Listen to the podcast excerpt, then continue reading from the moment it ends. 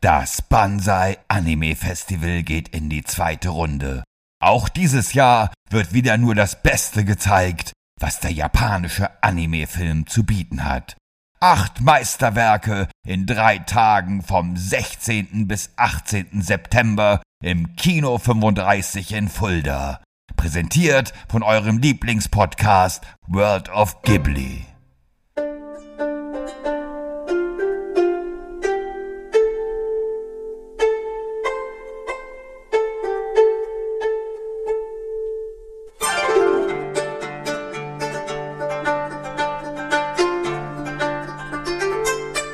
Hallo und herzlich willkommen zur neuesten Episode eures Lieblingspodcasts World of Ghibli. Mein Name ist Shaggy Schwarz, an meiner Seite wie immer der wunderbare Thomas van der Scheck. Hallo Thomas.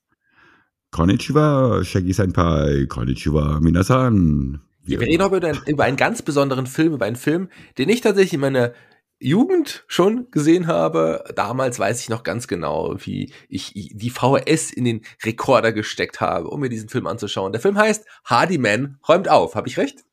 Nein, der Film heißt Das Schloss des Cogliostro, beziehungsweise Rupan Sensei Cogliostro no Shiro aus dem Jahr 1979. Hardyman räumt auf, ist aber ein Scheißtitel. Oder es gab ja auch Hardyman schafft alle Freiheit für Prinzessin Jasmin. Ja, das war tatsächlich der, der TV-Name. Also er ist damals in, ins Kino, er ist ins Kino, ins deutsche Kino gekommen, hieß dort übrigens Jäger des Cagliostro. Hardyman räumt auf war der VHS-Name und Hardyman schafft alle Freiheit für Prinzessin Jasmin war der TV-Name. Also ein Film ähm, in mit wenig unterschiedlichen Schnitten, also sie sind schon unterschiedlich nochmal geschnitten, da können wir auch gleich nochmal drauf zu sprechen kommen, aber mit drei verschiedenen Namen und im Original heißt er natürlich, wie du es gesagt hast, das Schloss des Cagliostro. Es liegt aber auch ein bisschen daran, dass man über Lupin und der dritte, können wir auch gleich nochmal sprechen, warum man in Deutschland erstmal und nicht nur in Deutschland übrigens den Namen geändert hat äh, anfänglich. Aber fangen wir doch erstmal an, worum geht's in diesem Film, lieber Thomas? Genau. Also, es geht darum, nachdem Lupin und sein Kumpel Jigen gerade ein Staatscasino ausgeräumt haben, stellt sich die gemachte Beute als Falschgeld heraus. In ihrer Gangsterehre gekränkt, versuchen die beiden den Ursprung der Blüten zu ergründen. Ihr Weg führt sie dabei schnell in den kleinsten Staat der Welt namens Cogliostro. Der hiesige Graf steht kurz vor der Hochzeit mit Prinzessin Clarisse, die allerdings gegen ihren Willen festgehalten wird. So will er durch sie an den legendären Schatz der Cogliostros herankommen. Lupin fasst kurzerhand einen Entschluss. Nicht nur, dass er den Geldfälschern ein für alle Mal das Handwerk legen will, auch die Prinzessin soll von ihrem bösen Häscher gerettet werden. Um diese Ziele zu erreichen, greift der Erbe des legendären Meisterdiebs zu einer eher ungewöhnlichen Methode. Er sorgt dafür, dass sein Erzfeind, der Interpol-Inspektor Zenigata, ebenfalls mit von der Partie ist.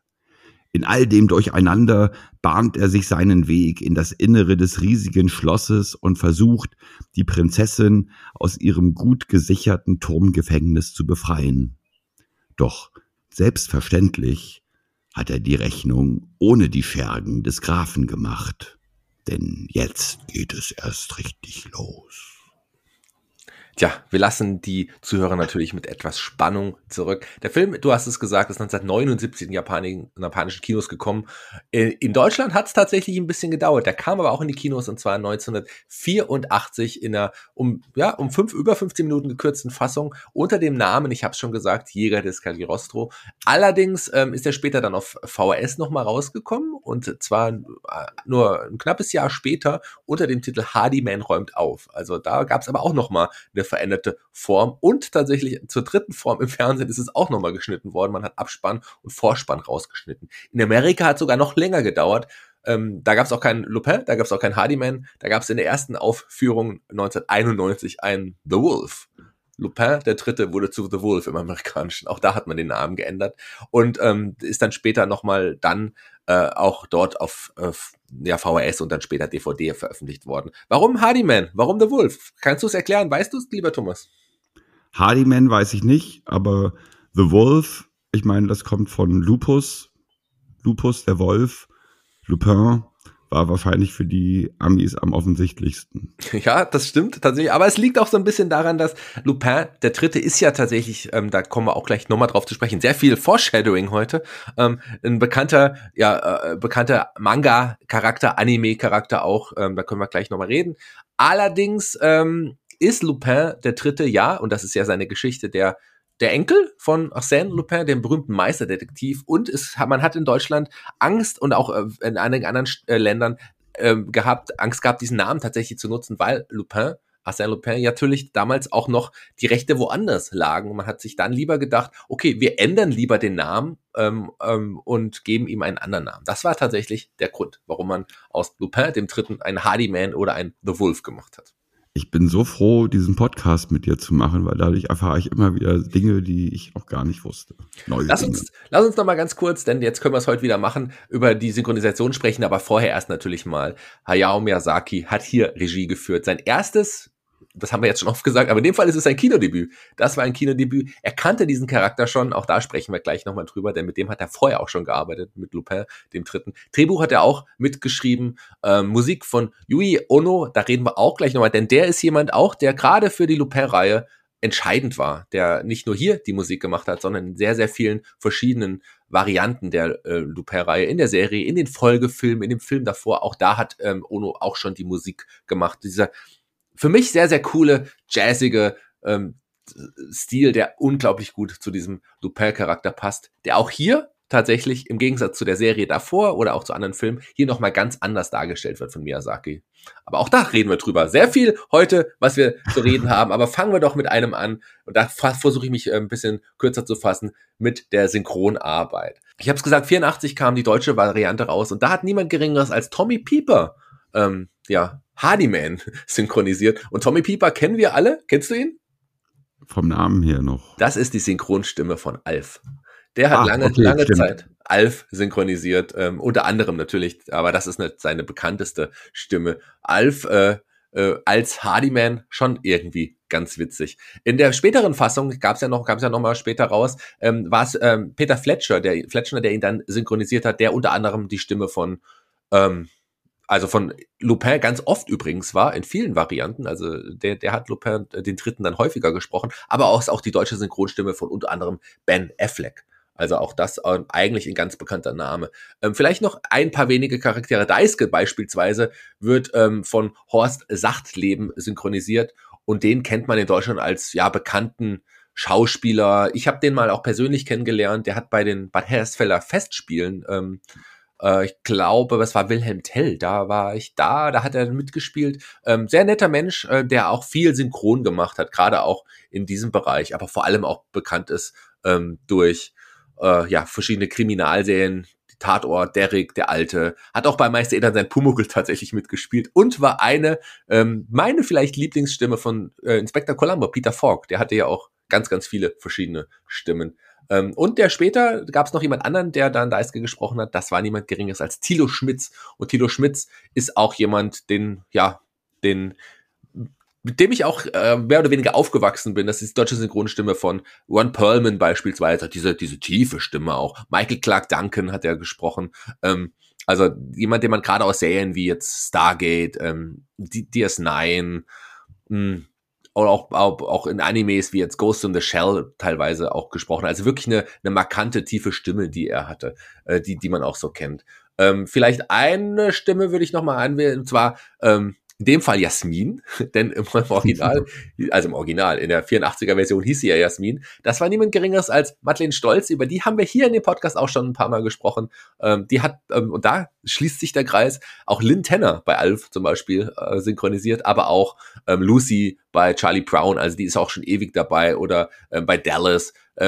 Bei Roseanne, also ganz, ganz vielen Serien mit ähm, hat sie, oder, oder vor allem für mich natürlich ganz, ganz, ganz toll, Shelley Long bei, bei Cheers, bei einer der besten Sitcoms aller Zeiten, da, da hat sie auch synchronisiert. Aber in der neuen Version wurde sie dann ersetzt durch Berenice Weichert, die äh, auch vor allem ja gerade in solchen äh, amerikanischen Sitcoms oft gesprochen hat, aber zum Beispiel auch Anna Paquin ähm, synchronisiert, Scarlett Johansson ähm, nicht die Hauptstimme von ihr ist, aber auch in einigen Stimmen, die gesprochen hat. Aber gerade bei einigen Marvel, X-Men Sachen war sie dann zum Beispiel als äh, die, in, Anna Paquins äh, Rolle zu hören. Also das ist da einige bekannte Synchronsprecher. Vielleicht noch erwähnen, dass man im Original, im englischen Original, auf eher wirklich nicht unbedingt wieder bekannte Stimmen gesetzt hat, allerdings bekannte Stimmen in gerade im animierten Bereich. Ähm, da wird zum Beispiel Lupin im äh, der ersten Version von Bob Bergen gesprochen. Und Bob Bergen kennen vielleicht einige, die zum Beispiel ähm, Sachen wie äh, ja von die Warner Zeichentricksachen gesehen haben. Er hat unter anderem ähm, ähm, Schweinchen, Schweinchen Pig, äh, also äh, Porky, Porky Pig, Tweety, also gerade solche krassen ausgefallenen Charaktere hat der gesprochen, weil der sehr viel mit seiner Stimme machen konnte. Später wurde dann auch äh, er nochmal von jemand anderem jetzt auch in der amerikanischen, hab's gesagt, gab es eine neue Version und da war es dann David Hater, der ihn gesprochen hat. Auch das jemand auch mit einer markanten Stimme, die vor allem ja, in auch Videospielen, aber auch in, in Zeichentrick-Varianten, auch hier die X-Men oder die Watchmen, wo er gerade auch bei den Spielen, aber auch bei der Serie aktiv war. Also das sind alles Sprecher, die eher dann wirklich im animierten Bereich zu finden sind, während man tatsächlich im Deutschen in der ersten Variante vor allem auf wirklich auch bekannte Namen gesetzt hat. Und das ist, äh, zeigt doch schon mal, dass man schon 84 sehr viel in Hardyman räumt auf erkannt hat. So, jetzt bin ich fertig, lieber, ja.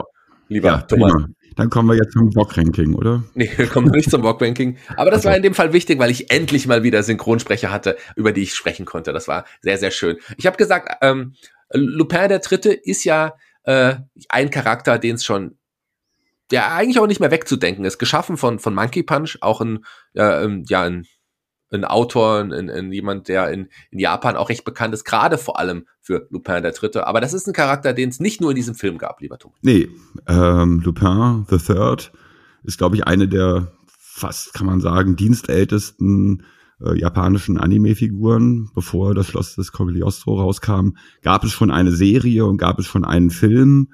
Danach noch viele weitere Filme, weitere Serien. Jetzt glaube ich erst im, im letzten Jahr in der in der Winterseason. Mhm. Ich glaube, da ist dann, glaube ich, auch äh, die sechste Serie von Lupin rausgekommen. Oder die neunte.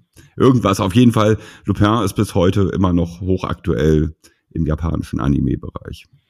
Ja, und gerade diese Serie, die du erwähnt hast, da war ja jemand wie Miyazaki auch schon mit involviert. Der hat ja bei einigen äh, Folgen der Serie, die vor diesem Film kam, schon äh, Regie auch geführt. Das darf man nicht vergessen. Ich habe eine Stimme vergessen, die ich ganz kurz noch erwähnen möchte. Die Stimme im Original ist vielleicht auch ganz spannend von äh, Lupin the Third, ist äh, Yasuo Yamada und der ist die japanische Synchronstimme von Clint Eastwood. Also auch ganz spannend. Also wie gesagt, Miyazaki hat ja schon in der Serie davor bei einigen Folgen Regie geführt und war mit involviert. Er kannte diesen Charakter also sehr gut, hat ihn aber ähm, ein bisschen, ich würde nicht sagen abgeschwächt, aber für den Film verändert. Weil ähm, Lupin der Dritte, ich weiß nicht, wie gut du die Figur kennst, ist ja auch jemand, der eigentlich eher so auch so ein Großmaul, so ein so, so jemand, der auch gerne Frauen ausnutzt, also so, oder so, zumindest benutzt. Ähm, und das hat ähm, hier ein Miyazaki in diesem Film noch mal ein bisschen verändert. Hier ist, glaube ich, hier sehen wir den freundlichsten aller Lupins. Also es hat tatsächlich auch Nachwirkungen gehabt. Lupin war danach nicht mehr so krass wie davor, aber äh, ging noch mal in eine krassere Richtung. Hier war es tatsächlich die freundlichste und eigentlich auch zugänglichste Version von Lupin im Dritten. Ganz genau, weil ähm, bei der Serie vor Cogliostro hatten schon Miyazaki und Takahata tatsächlich für einige Folgen äh, die Regie geführt und waren irgendwie verantwortlich. Und da hat äh, Miyazaki schon auch versucht, äh, Lupin ein ganz kleines bisschen ein, anderen, ein anderes Image zu geben, während im Film, ähm, in dem ersten Film, der rauskam, äh, Lupin tatsächlich eigentlich eher, ja, eher so ein Arschloch gewesen ist, kann ja. man sagen. Ne? Kann man so sagen, glaube ich. In vielerlei Hinsicht. Ja. und, und, wie du, und, wie du, meintest, genau. Und dann nach, nach äh, Cogliostro, wo auch viele, äh, oder sagen wir mal so, wo sich die, die Meinungen scheiden, die einen sagen, das ist der, die beste Cogliostro-Verfilmung und andere hart eingesottene Cogliostro-Fans, äh Quatsch, äh, Lupin-Fans, die, ähm, die den coolen halt gut fanden, die sind halt von, vom Schloss des Cogliostro gar nicht so begeistert. Aber die Nachwirkungen sind halt richtig. Danach ähm, wurde Lupin nie wieder so arschlochmäßig dargestellt, sondern war immer irgendwie wesentlich entspannter und, und ist anders mit den Situationen umgegangen. Es war so jemand, der wirklich in den anderen äh, Verfilmungen zuvor sehr rücksichtslos auch war. Klar hatte man auch äh, Parallelen zu James Bond in einigen Momenten, aber auch das wurde so ein bisschen von, Miyazaki zurückgenommen. Und ich finde, äh, ich bin ja ein großer Fan des Films, muss ich sagen. Ich mochte den damals schon sehr. Und ich finde, dass Miyazaki hier aus dem Lupin-Charakter äh, was Besonderes gemacht hat, wie du es gesagt hast, so wie wir es gesagt haben, hat es natürlich aber auch dann äh, den Charakter nachwir oder nachwirkend auch verändert, was ich sehr, sehr schön finde. Wie würdest du ähm, sagen, ist es ein typischer Miyazaki-Film? Denn ich finde auf der einen Seite schon, klar ist es sein, konnte er hier, er hat noch nicht frei walten, er hat sich auch noch nicht ganz 100% gefunden, wie er später war, aber man sieht schon ganz, ganz viel, was man später auch wiederfinden wird in Miyazaki-Filmen, oder? Ja, also er musste sich ja natürlich irgendwie stark an die Vorlage halten. Das war ja jetzt keine Figur, die er sich selber ausgedacht hat oder wo er von Anfang an den Charakter designen konnte, sondern ähm, wie, wie du schon gesagt hast vorher, das basiert halt auf einer Serie von einer Manga-Serie von Monkey Punch und damit war der Charakter eigentlich schon relativ festgelegt. Ähm, trotzdem hat Miyazaki sich halt gewisse Freiräume rausgenommen, um die Figur anders zu gestalten. Ja, was Monkey Punch sehr gut gefallen hat, das hat es ja auch oft gegeben bei Miyazaki-Verfilmungen, dass dann der ursprüngliche Autor der Vorlage überhaupt nicht glücklich war mit dem, was Miyazaki draus gemacht hat. Aber in dem Fall war es mal umgekehrt. Also Monkey Punch war glücklich mit dem und fand das auch, dass der Charakter ähm, tatsächlich äh, auch ja dadurch gewonnen hat.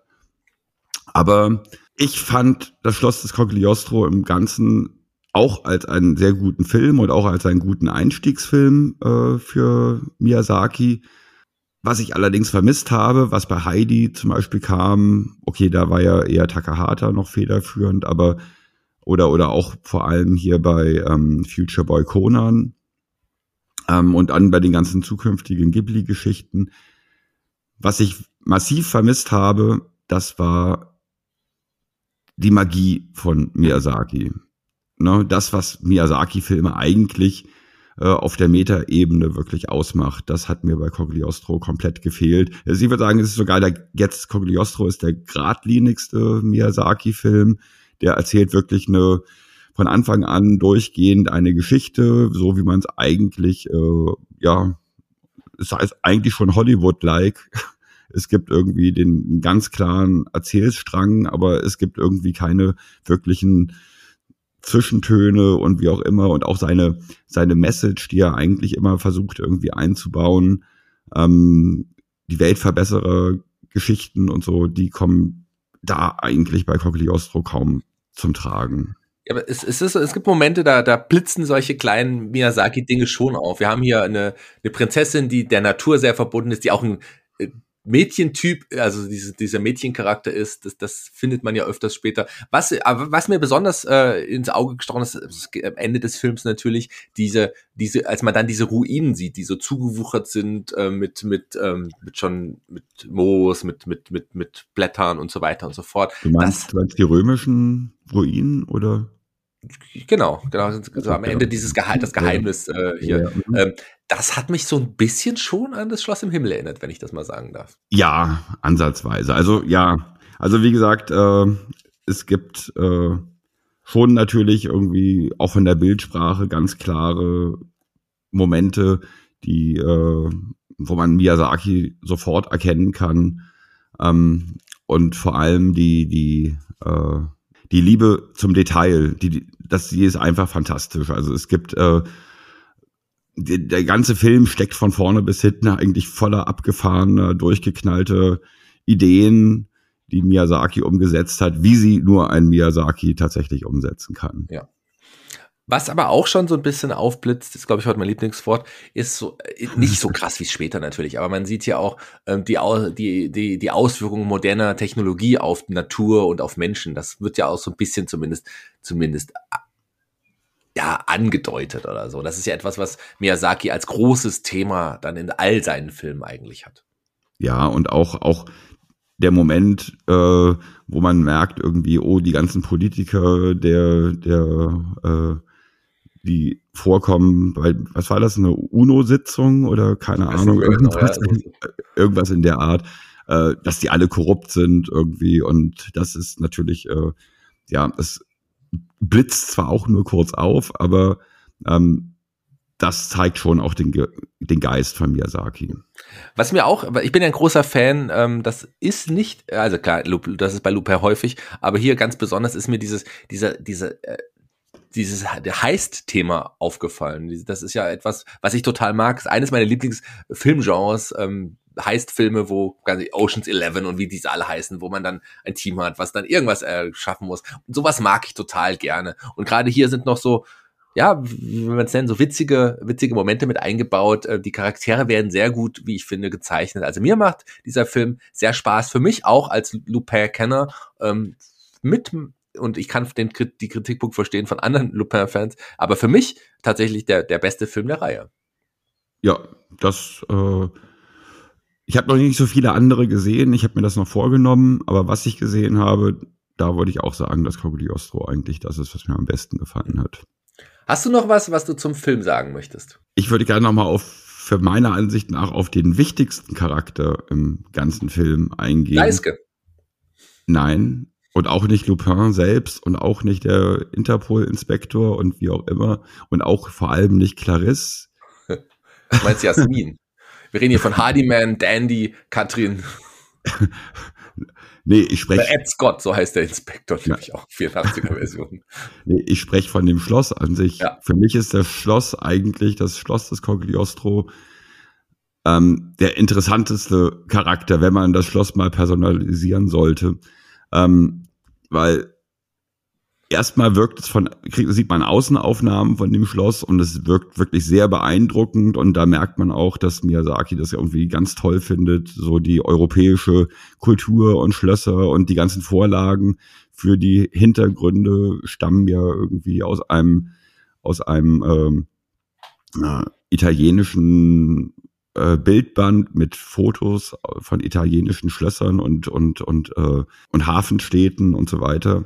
Und und solche Sachen findet man ja dann später bei Miyazaki dann auch immer wieder, keine Ahnung, bei, bei äh, Das wandelnde Schloss zum Beispiel und bei Porco Rosso ja. und bei Kikis kleiner Lieferservice und so. Also wirklich seine Liebe für europäische äh, Bauwerke. Genau, auch und, das etwas, was hier schon, was hier schon ganz klar zu sehen ist. Ja, und da sieht man halt erstmal das Schloss. Von außen, es sieht fantastisch aus, sieht wirklich großartig aus.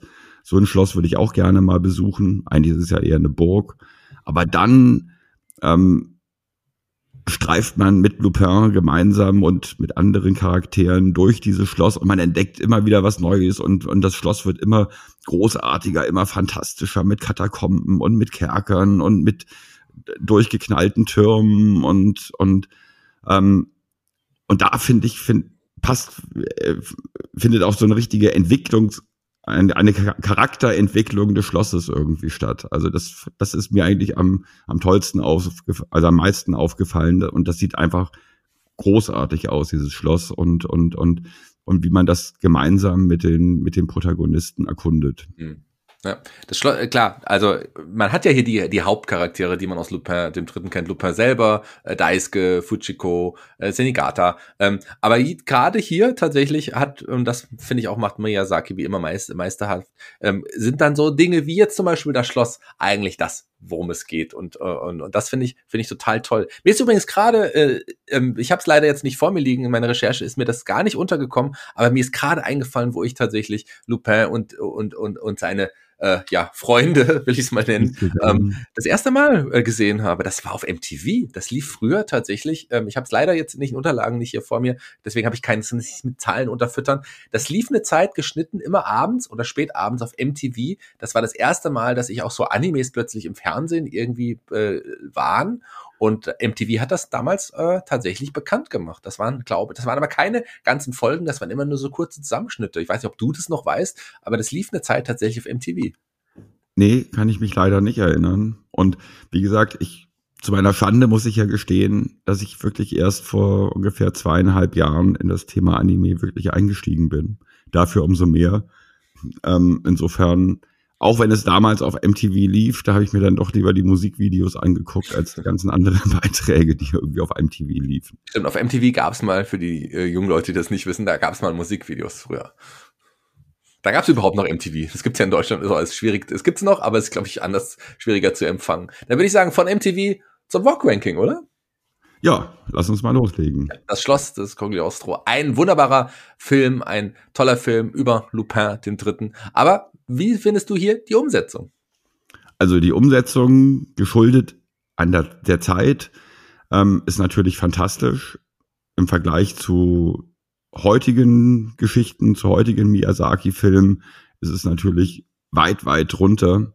Aber ähm, allein solche Momente wie zum Beispiel äh, wie Lupin dann mit dem Grafen zusammen im, im Uhrenturm kämpft und sich an den Zahnrädern entlang klimmen und, und das ist so unglaublich gut gemacht.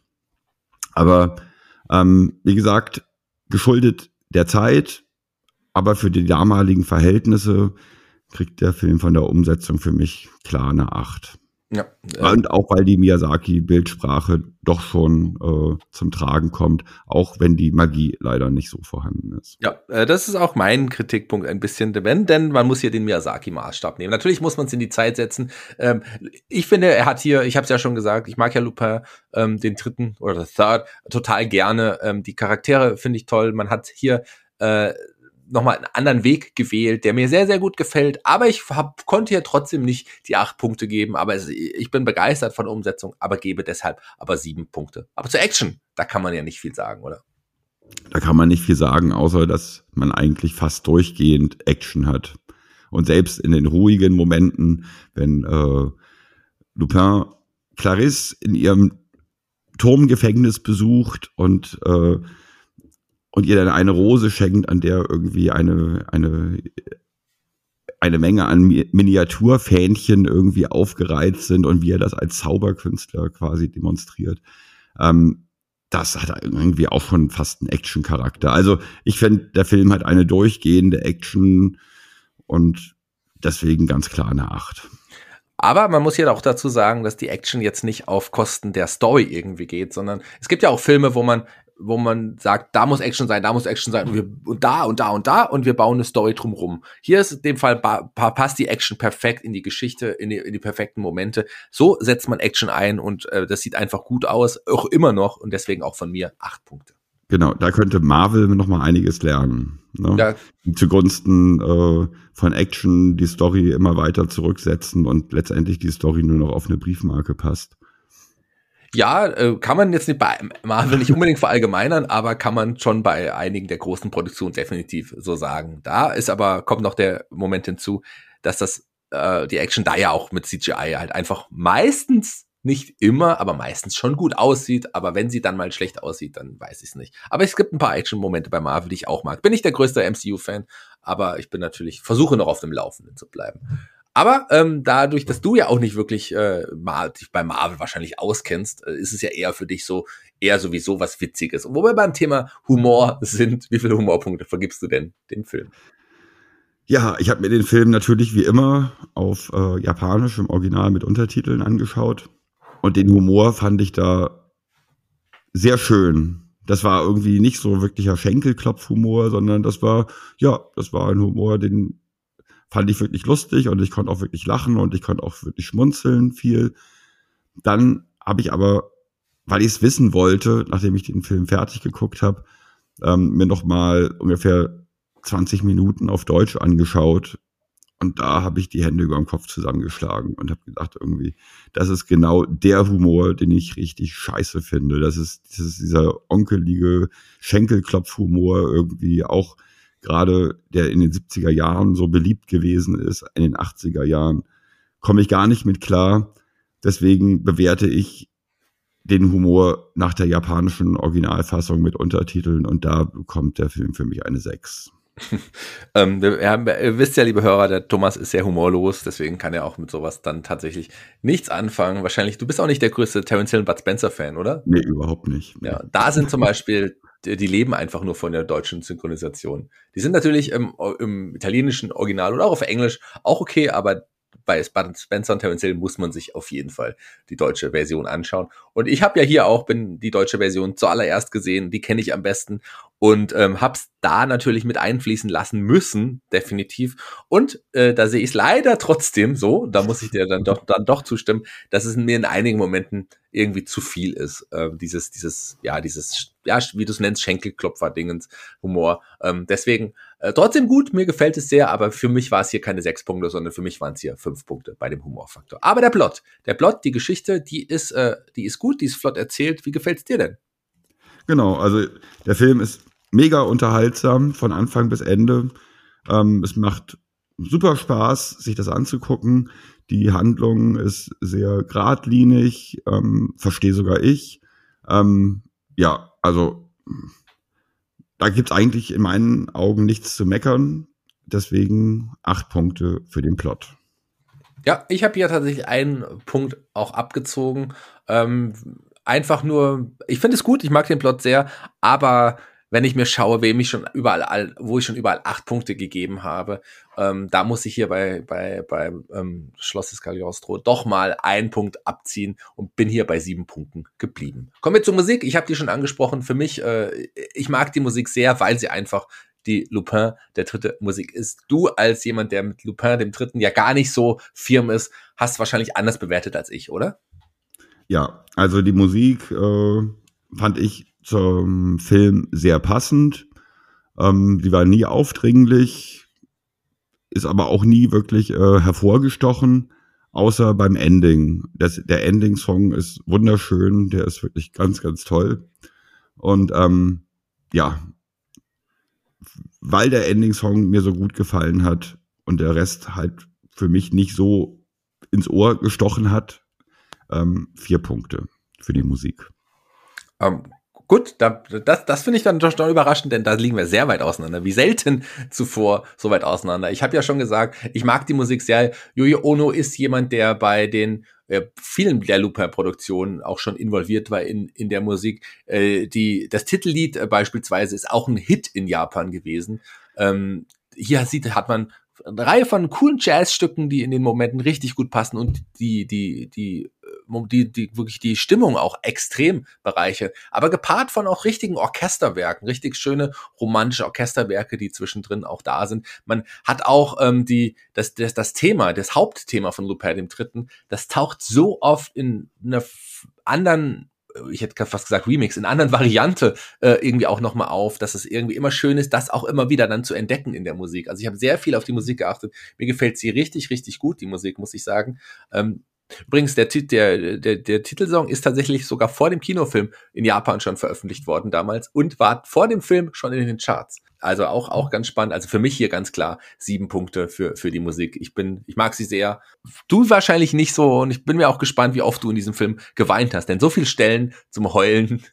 Na gut, ich will nochmal zur Musik was sagen. Jetzt hast du mich doch ein bisschen neugierig gemacht. Vielleicht äh, ähm, ist die Musik vielleicht doch besser, als ich es äh, jetzt beim Gucken, ich habe ihn jetzt zweimal geschaut bis jetzt, ähm, wahrgenommen habe. Ich werde mir mal den Soundtrack besorgen und werde mir den mal in Ruhe anhören vielleicht erkenne ich dann wirklich das, was du meinst. Aber wenn du andere Lupin-Sachen ähm, dann auch gesehen hast, dann wirst du merken, da taucht immer mal auch wieder dieses Hauptthema auf und das finde ich irgendwie ganz, das erfreut einen dann schon, schon gefühlt irgendwie. Aber egal, ähm, das ist jetzt deine, die Momentaufnahme, das kannst du im Nachhinein dann nicht mehr ändern, theoretisch ja, ja schon. Genau. Aber äh, jetzt fang nicht an zu weinen, lieber Thomas, bloß weil ich dich mal kritisiert habe. Sag mir lieber, wie oft du im Film geweint hast. Überhaupt gar nicht. Mhm. Ne? Es gab zwar irgendwie die Schlusssequenz, wo Clarisse sich vom Lupin verabschiedet und, und, äh, und vom Inspektor und all den Polizisten verabschiedet und der Almöhi wollte ich schon fast sagen, also der, der alte väterliche Freund von Clarisse und ihrer Familie, der dann sagt, ach, das sind, glaube ich, doch alles gute Jungs. Ähm, das war ein bisschen sentimental, das war ein, das fand ich, das fand ich irgendwie ganz schön. Das hat dem Ganzen noch mal ganz kurz noch mal so ein, so ein, so ein ja, so, so einen anderen, eine andere Facette gegeben, nachdem vorher die ganze Zeit immer nur Action gewesen ist. Ähm, aber dass ich da eine Träne vergießen musste, das, dafür hat es nicht gereicht. Deswegen, ähm, wegen eines kurzen, kleinen, sentimentalen Moments, der mich schon angerührt hat, ein Punkt. Oh, das ist ja. Kann man auch null Punkte vergeben?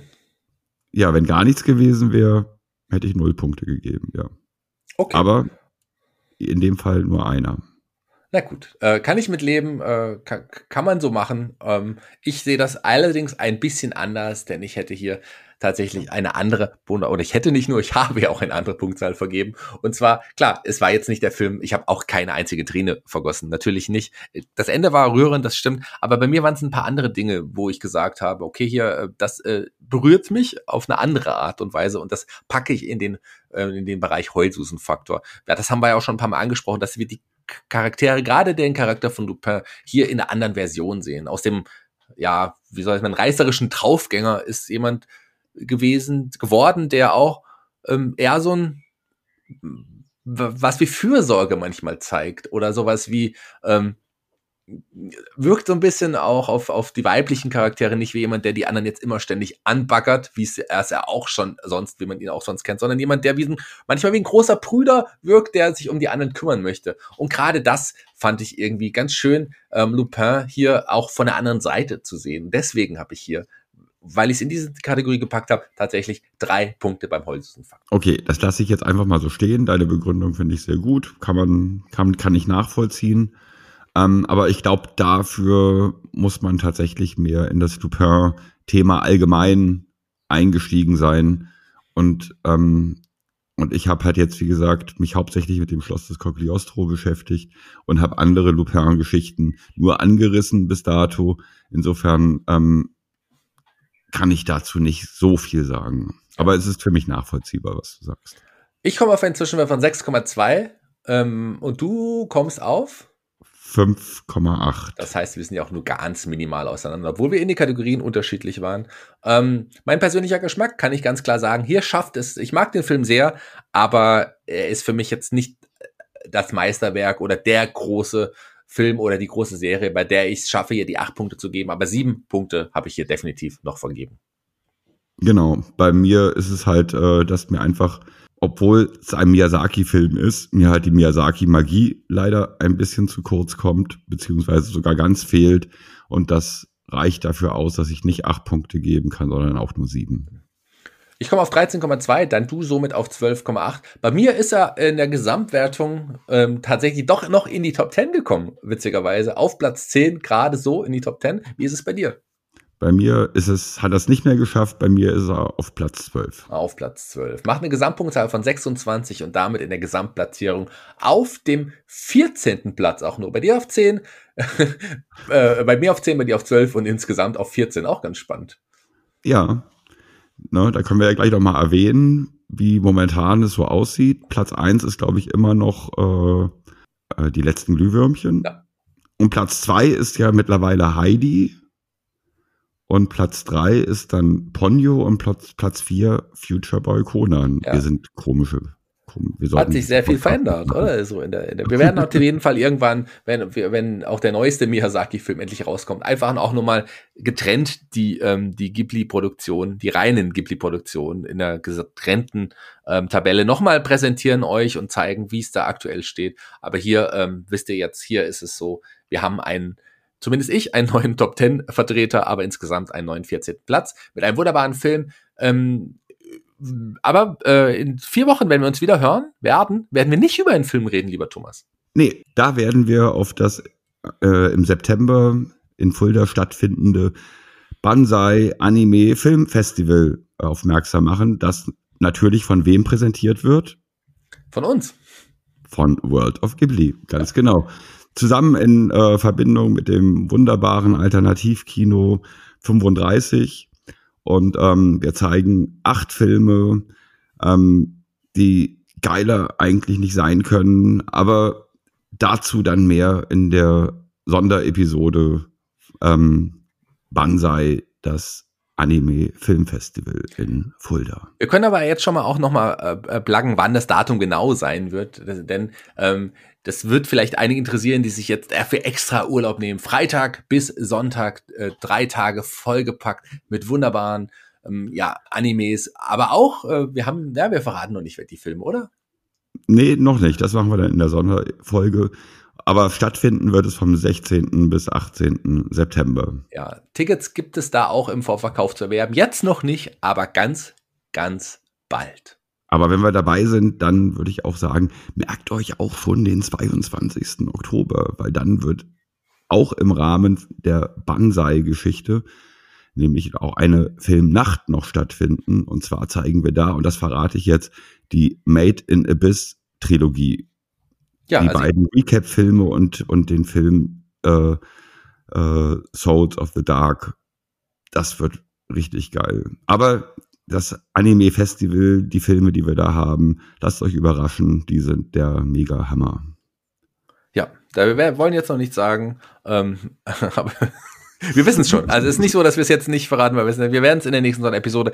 Ähm, und nach dieser Episode wird es ja auch die ersten, wird es irgendwann auch bald die Tickets geben. Ähm, da werdet ihr auf jeden Fall schon erfahren, welche Filme das sind.